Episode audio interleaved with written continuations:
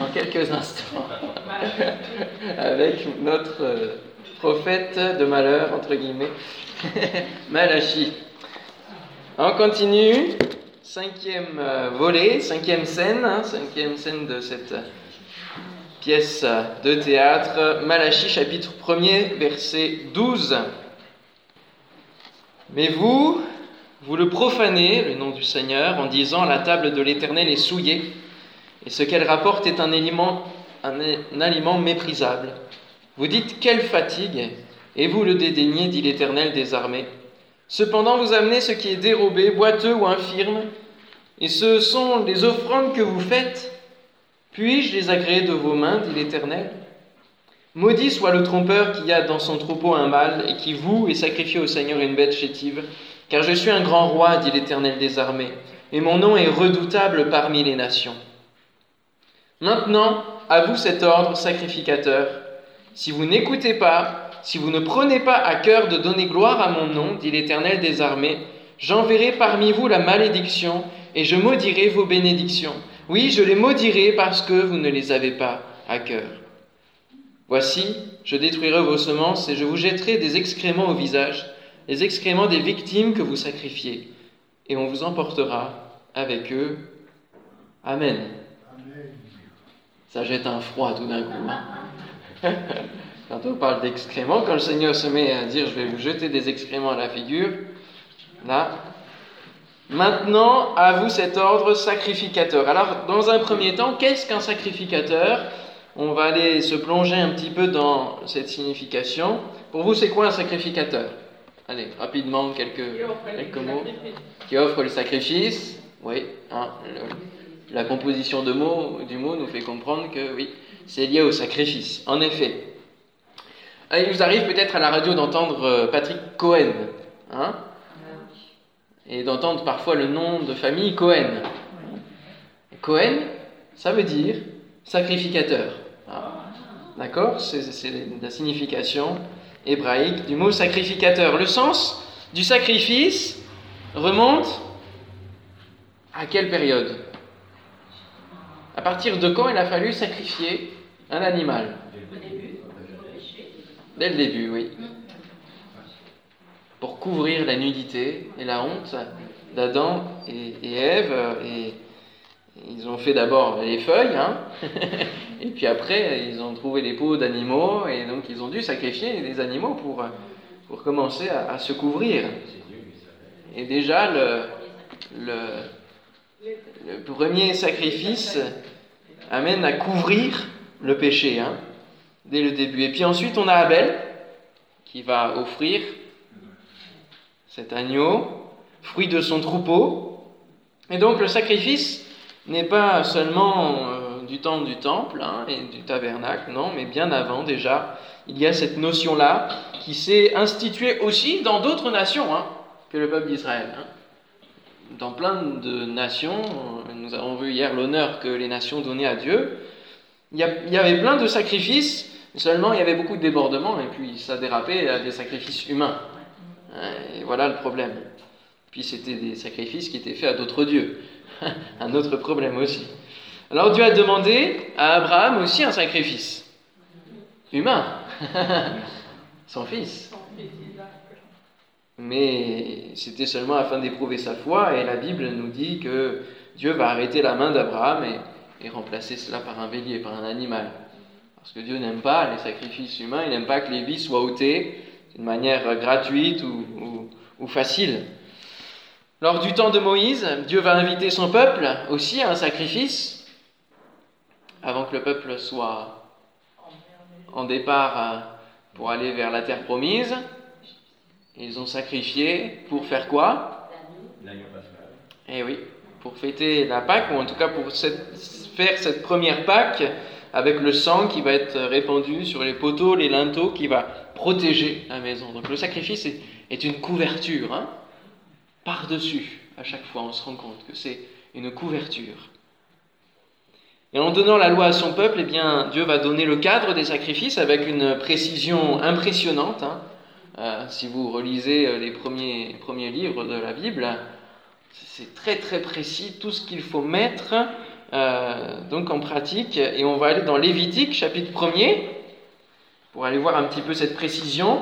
Il a mis d'ailleurs même en place une lignée, celle d'Aaron, qui va accomplir ce service au sein du temple, qui est le service du sacrifice. Lévitique chapitre 1er.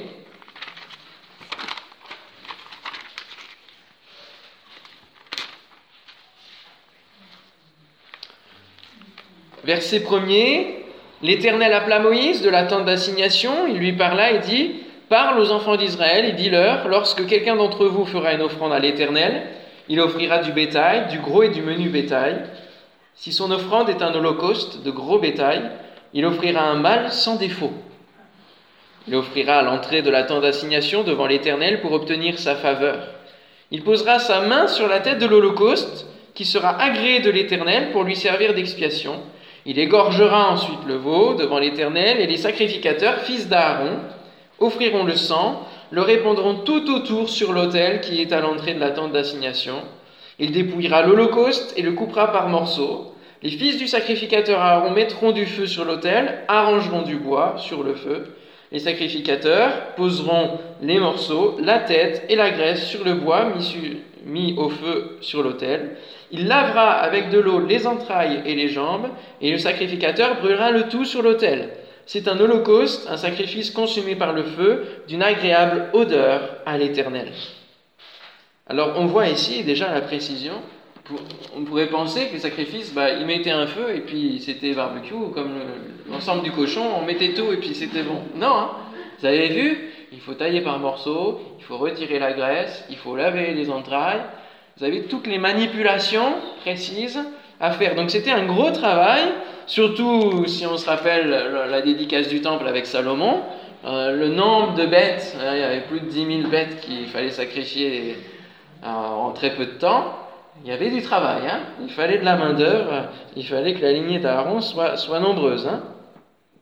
Et donc vous avez euh, encore euh, la, suite du, chapitre que vous pourrez lire. On avance, mais euh, quand il s'agit d'un oiseau, verset 16, hein, il ôtera le jabot avec ses plumes et le jettera près de l'autel vers l'Orient dans le lieu où l'on met les cendres. Il déchirera les ailes sans les détacher. Vous avez vu? Et le sacrificateur brûlera l'oiseau sur l'autel, sur le bois mis au feu. C'est un holocauste, un sacrifice consumé par le feu d'une agréable odeur à l'Éternel. Un sacrificateur est donc celui qui s'occupe de recueillir les offrandes animales du peuple et les prépare afin qu'elles soient offertes sur l'autel. Il y a un souverain sacrificateur qui gère tout cet ensemble et qui euh, donne un petit peu les directives. Et donc, le sacrificateur a une grande place et même les souverains sacrificateurs vont souvent accompagner les rois, les gouvernants, vont être à leur côté, un petit peu comme les prophètes aussi, euh, pour euh, certains. Alors on, a en fin de verset là, d'une agréable odeur à l'éternel. Et dans Malachie, on a lu que Dieu leur reprochait de faire des sacrifices qui étaient finalement mauvais, qui étaient euh, infirmes, boiteux, on mettait tout, hein, on mettait tous les restes. Et il disait parce que vous ne l'avez pas à cœur, vous n'avez pas mon nom à cœur. Et en deuxième point, c'est un sacrifice qui sent bon, qui sent le bon cœur. Un sacrifice qui sent le bon cœur. Oui, je les maudirai parce que vous ne l'avez pas à cœur. Dans un autre chapitre de Lévitique, je vous lis deux versets. Si un homme offre à l'Éternel du gros ou du menu bétail en sacrifice d'action de grâce, soit pour l'accomplissement d'un vœu, soit comme offrande volontaire, la victime sera sans défaut afin qu'elle soit agréée. Il n'y il n'y aura en elle aucun défaut. Vous n'en offrirez point qui soit aveugle, estropié ou mutilé, qui ait des ulcères, la gale ou un dartre, ou une dartre. Vous n'en ferez point sur l'autel un sacrifice consumé par le feu devant l'Éternel. Quand on fait les choses à contre-coeur, on les fait mal. N'est-ce pas? Quand on vous oblige de faire quelque chose et que vous n'avez pas envie de le faire, vous, allez faire la chose soit le, strict minimum et puis vous allez dire c'est bon, maintenant j'en ai assez fait. Ou alors vous allez faire les choses à contre-coeur et donc vous, allez les faire mal. C'est à minima, c'est à moitié, on se contente du peu, on se fatigue vite. Hein Sacrificateur, devant tout ce travail, quelle fatigue, mais, mais ça rime à quoi finalement, Seigneur, tout, ce qu'on doit faire? Pourquoi on doit être aussi précis? Pourquoi il y, a, autant de choses? Pourquoi on ne peut pas faire un grand feu et puis tout mettre dessus hein? Ce serait tellement plus facile. Parce que quand on a lu là dans les Lévitique, ils découpent, ils font tout ça, et au final ils mettent tout ensemble sur le feu. La finalité est la même. C'est vrai? Alors pourquoi autant de détails? Parce que spirituellement, ça veut dire quelque chose. Chaque acte, quand Dieu nous les demande, a une incidence spirituelle, a une symbolique spirituelle. Et on pourrait étudier, peut-être qu'une année on étudiera le livre de Lévitique en entier, on verra. Mais chaque chose est précise avec Dieu parce qu'il y a un besoin derrière, il y a quelque chose, il y a une signification. Hein. Quand il dit détacher les ailes et de ne pas arracher, voilà, je n'ai pas la, solution de ce, que, de ce que ça veut dire là, mais il faut savoir que tout acte que Dieu nous demande avec la moindre précision, il ne faut pas faire les choses, on entendait dans le don, avec précipitation. Faut prendre le temps de toutes les étapes avec Dieu, mettre en pratique toutes les étapes ne pas se fatiguer euh, et, être amené à la nonchalance ou à la négligence dans notre service et dans notre droiture. Le sacrifice sur l'autel n'est pas ce qui est à jeter à la poubelle. C'est pas le vide ordure. Hein. Le feu de l'éternel n'est pas un incinérateur. Non, non. C'est pas un incinérateur. Il y a différentes odeurs quand on brûle des choses dans la vie. Il y a une différence entre l'odeur d'une côte de bœuf qui est sur le barbecue et qui commence à être braisée et à sentir bon, de l'odeur d'un cadavre qui est mort depuis quelques jours d'une bête et qu'on met à l'écarissage. N'est-ce pas? C'est pas la même odeur. Hein? Près de chez nous, là dans l'Orne, à Mortagne, on a une usine qui s'appelle Caillot et, et à chaque fois qu'on passe, et même toute la ville est imprégnée de l'odeur de l'écarissage. À chaque fois qu'on passait, euh, quand j'étais petit, je me souviens de cette odeur prégnante, quand on passe en voiture, de, cette odeur qui, qui, sent pas bon, quoi, tout simplement. Et pourtant, c'est le même, c'est le même animal. Vous faites bien sûr la différence entre le kouglof du refuge et le kouglof industriel. C'est pas la même odeur. Eh oui, c'est pas le même goût non plus, forcément.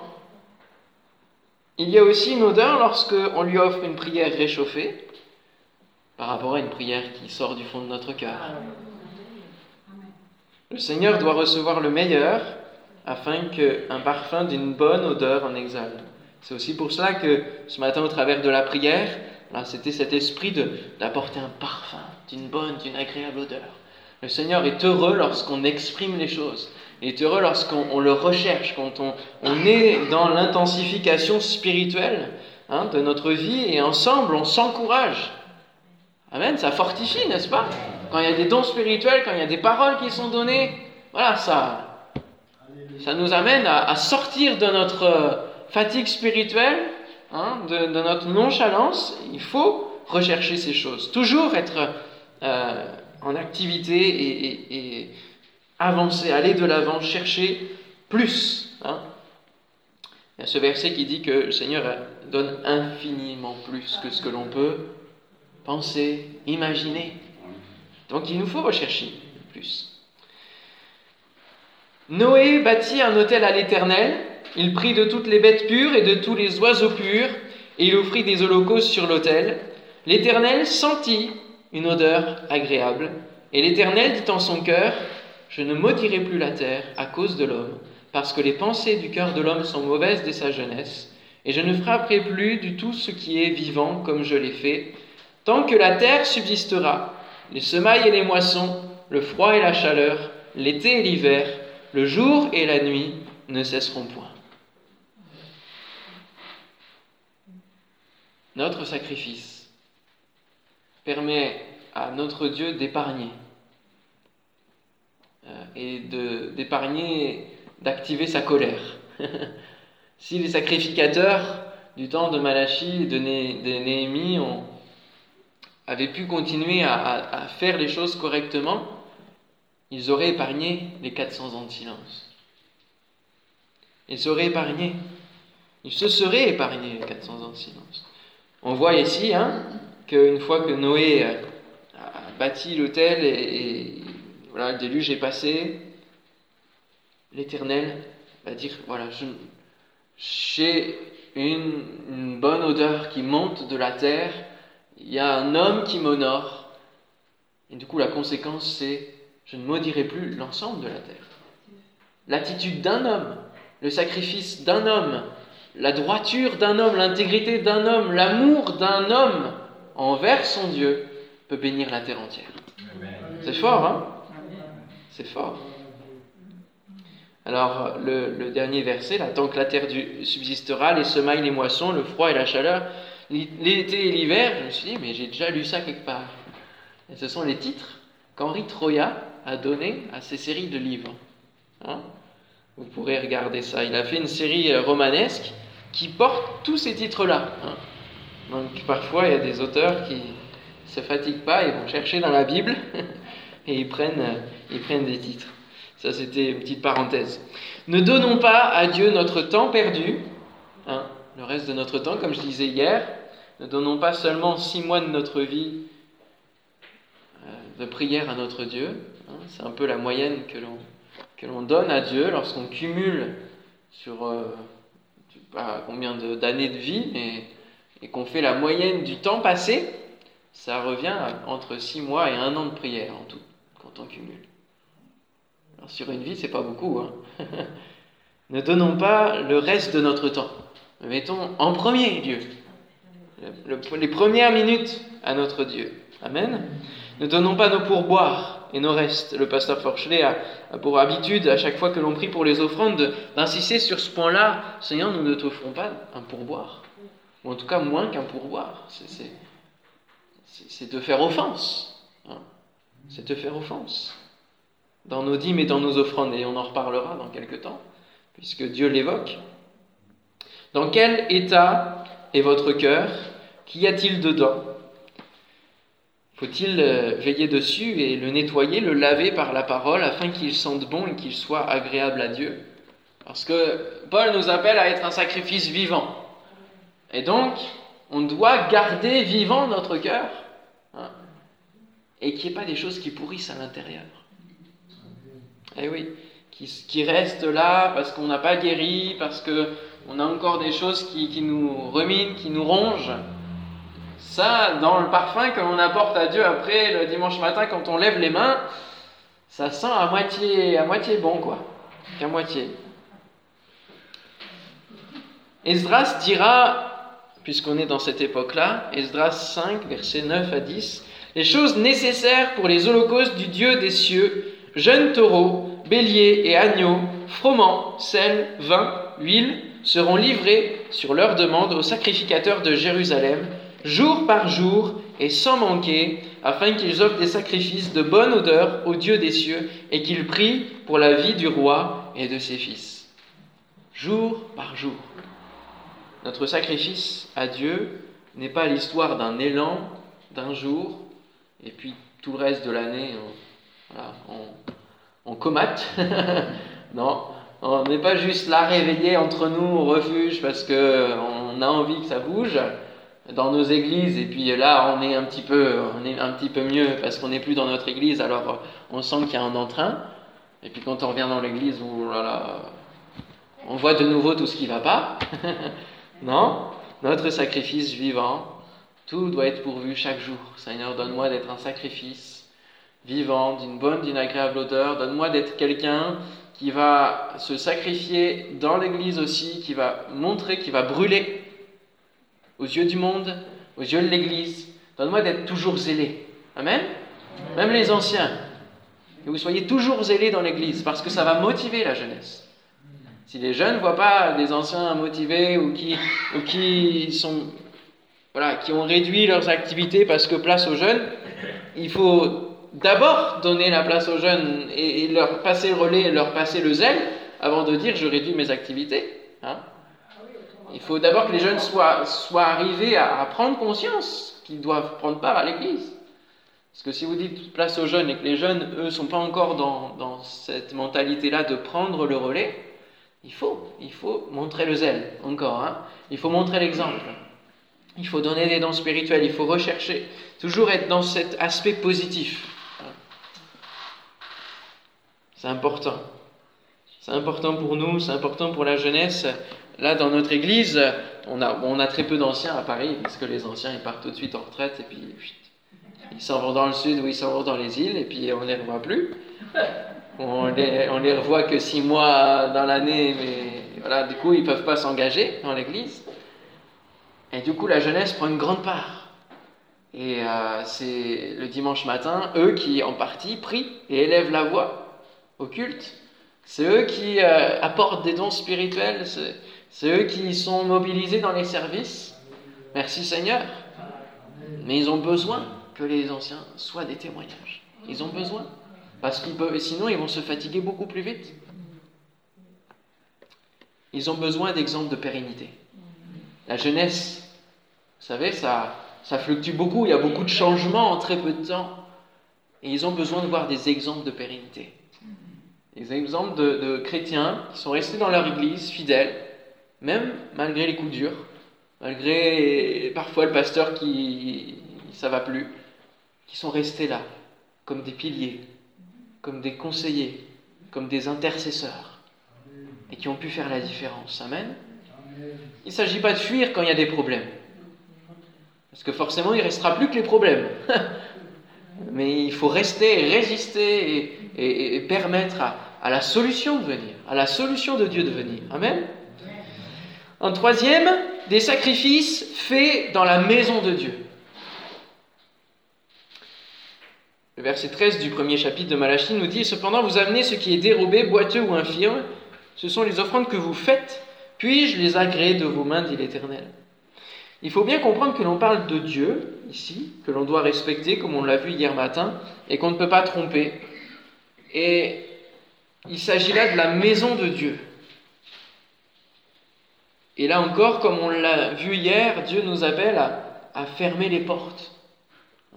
Lequel de vous fermera les portes Fermons les portes, veillons sur notre cœur, les portes de notre cœur et les portes du temple, qu'on ne laisse pas entrer Hein, ce qu'on ne laisse pas entrer ne se retrouve pas sur la table. Hein, parce que les sacrificateurs vont dire à Dieu, oui, mais euh, on se fatigue parce que la table, est sale. Hein. Si les sacrifices ne sont pas d'une bonne odeur, c'est parce que la table, est sale. Oui, mais la table, elle est sale à cause de qui? À cause de vous qui avez laissé rentrer des sacrifices qui ne sont pas agréables à Dieu. Parfois, on peut dire, oui, mais dans l'église, euh, il y a ça qui va pas bien. Euh, euh, il y a tel responsable qui fait telle chose qui c'est pas possible. C'est et toi, ta part d'action dans cela, dans le fait de laisser faire ou pas. Hein? On l'a vu hier, je ne vais pas redévelopper de nouveau. Mais vous, vous le profanez en disant la table de l'Éternel est souillée et ce qu'elle rapporte est un aliment, un aliment méprisable. Ce sont les sacrificateurs qui reconnaissent que la table de l'Éternel est souillée, mais ce sont eux aussi qui font les sacrifices. Ils sont donc responsables de cette situation. Ils auraient dû refuser ce qui était apporté. Parfois, dans l'Église, en tant que responsable, nous ne disons pas non au moment où il faudrait. parfois, les choses sont parties et c'est trop tard. Des tenues indécentes, des attitudes de conflit alors que nous sortons de la prière, des perturbations ou des dérives doctrinales qui s'expriment, des critiques ouvertes. Toutes ces choses-là, il faut dire stop, il faut arrêter, parce que c'est la maison de Dieu c'est la maison de Dieu, c'est la maison de prière. Il faut garder un cadre. Alors je vous avoue que c'est plus aux responsables de, dire non et de dire stop et de mettre le haut là. Hein. C'est plus euh, eux, puisqu'ils détiennent l'autorité et la responsabilité de le faire. S'ils ne le font pas, prions pour que ça puisse se faire et, comme je l'ai dit, peut-être parlons aussi, ouvrons notre bouche ouvertement, parce que sinon c'est des choses qu'on garde, on garde, ça change rien. Aujourd'hui, par Jésus-Christ, l'Église est appelée à un royaume de sacrificateurs. Ce qui veut dire que c'est plus seulement les, les sacrificateurs qui sont sacrificateurs, mais c'est tout le peuple.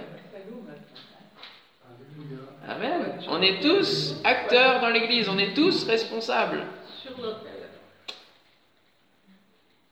Apocalypse 5, 9 à 10.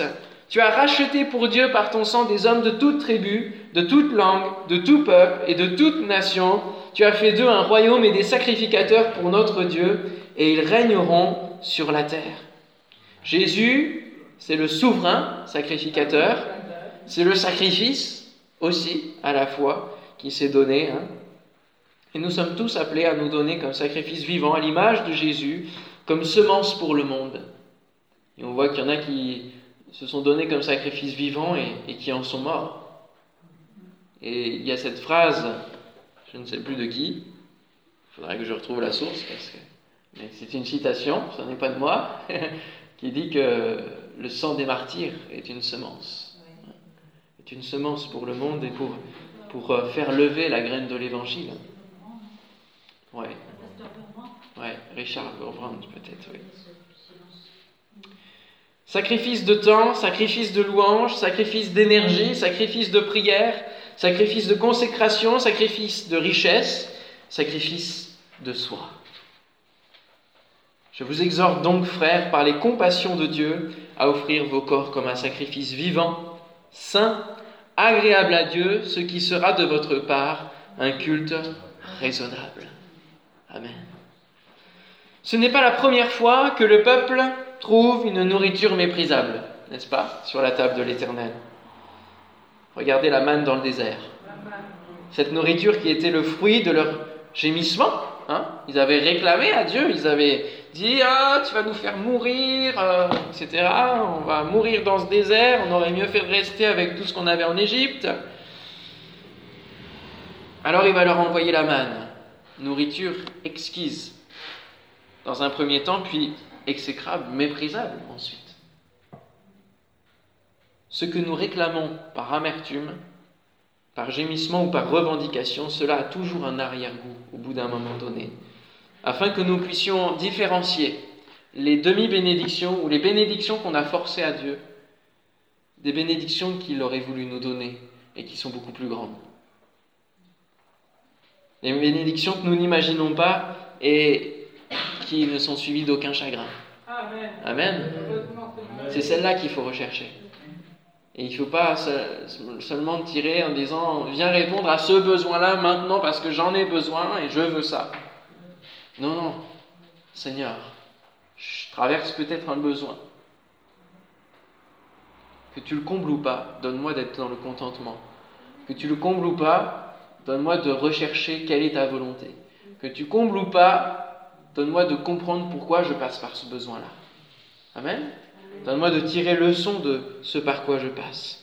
Mais qu'il n'y ait pas cette amertume, ces gémissements, ces revendications, parce que tôt ou tard, vous allez trouver la bénédiction que Dieu vous aura donnée méprisable. Et ça, ça c'est bien, bien triste. Si la table est souillée, les mains des sacrificateurs le sont aussi alors. Personne ne peut voir nos pensées, à part Dieu, mais tout le monde peut voir ce que nous faisons de nos mains. Et offrir une bête chétive, ça se voit. On reconnaît une bête grasse à une bête chétive, n'est-ce pas? Ça se voit.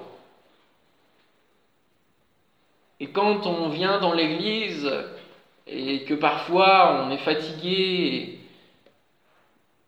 et, qu'on montre une image qui n'est pas qui n'est peut-être pas des plus agréables au Seigneur, les autres le voient aussi. Alors je ne parle pas des moments où on n'est pas bien et, où on ne doit pas non plus monter une façade hein, et dire tout va bien, c'est merveilleux, je suis au top du top. Non. Dieu ne nous demande pas ça. Il ne demande pas d'être toujours au top du top. Mais quand pendant, je sais pas, pendant le chant, on chante pas, on discute, on va au fond, peu importe, enfin qu'on n'est pas à ce que les autres sont, ça dénote tout de suite une attitude.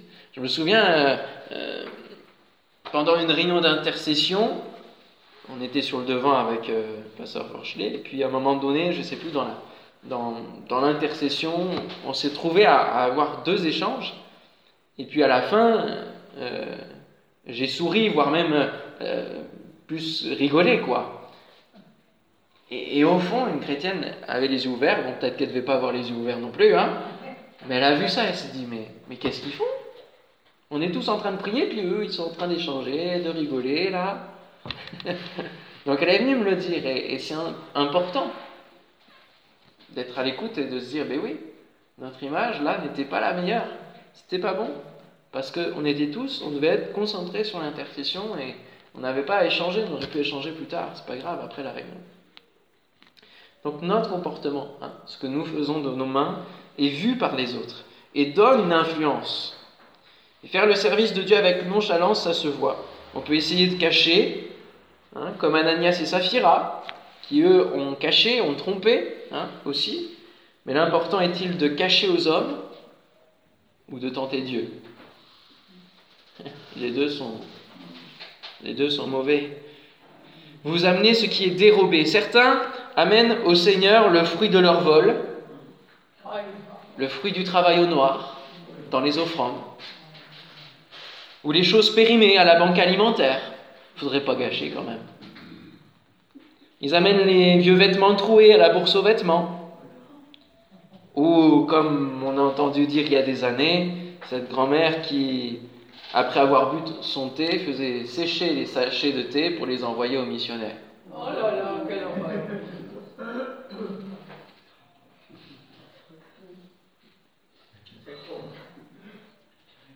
Ça fait réfléchir, hein tout ce que nous apportons à Dieu. Hein. en conclusion, ça va pas être gai encore, la malédiction comme récompense. Verset 3, Voici, je détruirai vos semences et je vous jetterai des excréments au visage, des excréments des victimes que vous sacrifiez, et on vous emportera avec eux. Hein. C'est cette phrase qui m'a fait évoquer Ananias et Saphira, parce que ça a été liquidé. Dieu est virulent dans ses propos. Hein. Mais il y a de quoi. il y a de quoi. Et la récompense est tout aussi adaptée. La malédiction est sur nous lorsque nous avons ce que Dieu nous, lorsque nous savons ce que Dieu nous demande, mais que nous ne l'apportons pas. Ou alors que nous l'utilisons pas de manière consciente. C'est-à-dire que Dieu nous donne des talents, mais si on ne les utilise pas. Dieu nous donne peut-être des biens, de l'argent, mais si on ne l'utilise pas à, son bien et, si on n'apporte pas ces choses-là au Seigneur, qu'est-ce qu'on peut s'attendre à recevoir? C'est avant tout pour Dieu que nous faisons toutes ces choses, et, même si elles prennent des dimensions très physiques, justement comme l'argent, c'est pour Dieu. Hein. c'est pour Dieu. Même si ça rentre dans une caisse et que ça sert à payer des photocopies, que ça sert à payer euh, des locaux, que ça sert à payer des hommes, ces photocopies, ces locaux, ces hommes, ils sont donnés à l'Église. Ils sont donnés pour le royaume. Donc la finalité, c'est Dieu. C'est pour Dieu que toutes ces choses sont faites. Amen. Alors je ne dis pas, parfois, certains choix d'utilisation de l'argent peuvent être discutables selon les choix des projets des églises. Ça peut être discutable.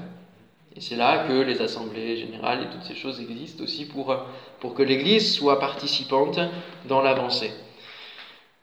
Je suis un grand roi, nous dit le Seigneur. Je suis un grand roi. Nous le chantons, ne l'oublions pas. Il règne sur toutes choses et aussi sur nous. Et ce soir, nous verrons justement la, cet aspect de la malédiction. Quand la malédiction vient de Dieu. On n'en parle pas souvent ça. On parle de la malédiction due à l'ennemi, due à l'épreuve, c'est l'ennemi qui nous accable, je suis attaqué, je suis attaqué, je suis attaqué. La malédiction qui vient de Dieu. On va voir cela parce que c'est de cela dont il s'agit hein, dans les versets qui suivent. Et on verra que Dieu est équilibré parce qu'il est juste. Amen. Il ne veut pas nous faire de mal gratuitement, sans raison. Il y a toujours des raisons derrière. Voilà, je vous propose qu'on chante, j'ai mis cela lors de mon étude, le chant Seigneur qui entrera dans le sanctuaire pour t'adorer. La réponse est celui qui a les mains lavées, le cœur purifié. Je ne sais pas s'il est dans les DPS, mais bon, on le connaît, hein.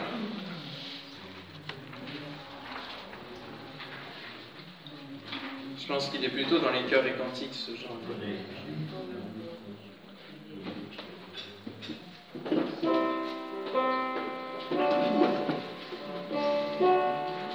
Donc les paroles, c'est Seigneur qui entrera dans le sanctuaire ah pour t'adorer. On répète cette phrase-là, et ensuite c'est Celui qui a les mains lavées.